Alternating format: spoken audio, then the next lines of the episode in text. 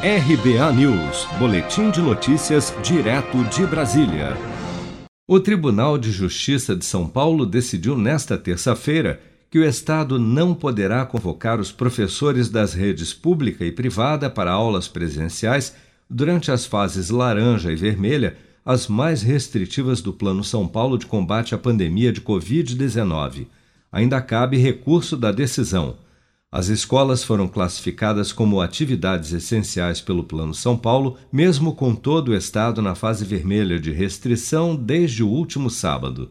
Mas, para a juíza Simone Gomes Rodrigues Casoretti, da nona vara da Fazenda Pública de São Paulo, não há motivação válida e científica para as escolas continuarem abertas durante a fase mais aguda da pandemia. Em sua decisão, a juíza citou uma entrevista do secretário estadual de saúde Jean Gorenstein à CBN no dia 3 de março, em que ele mesmo afirma ser contra as aulas presenciais no estado. Vamos ouvir. A gente tem que lembrar que o problema não é a escola, e a gente sabe que isso não é o problema, mas o problema é a circulação das pessoas. Eu vou levar o meu filho para a escola, eu pego condução para levá-lo, para buscá-lo, e assim vai. Então, nesse momento, nos próximos dias, vale a observação sobre essa questão de não haver aulas.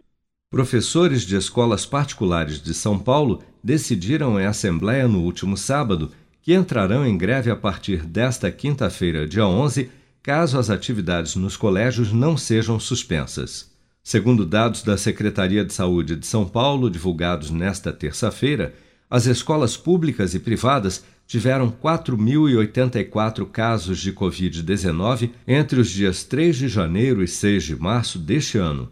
Entre os infectados estão estudantes, professores e funcionários das escolas. 21 pessoas morreram, dois estudantes e 19 professores e funcionários. Seja para conquistar sonhos ou estar seguro em caso de imprevistos, conte com a poupança do Sicredi. A gente trabalha para cuidar de você, da sua família e proteger as suas conquistas. Se puder, comece a poupar hoje mesmo. Procure a agência Sicredi mais próxima e abra sua poupança. Sicredi, gente que coopera cresce. Com produção de Bárbara Couto, de Brasília, Flávio Carpes.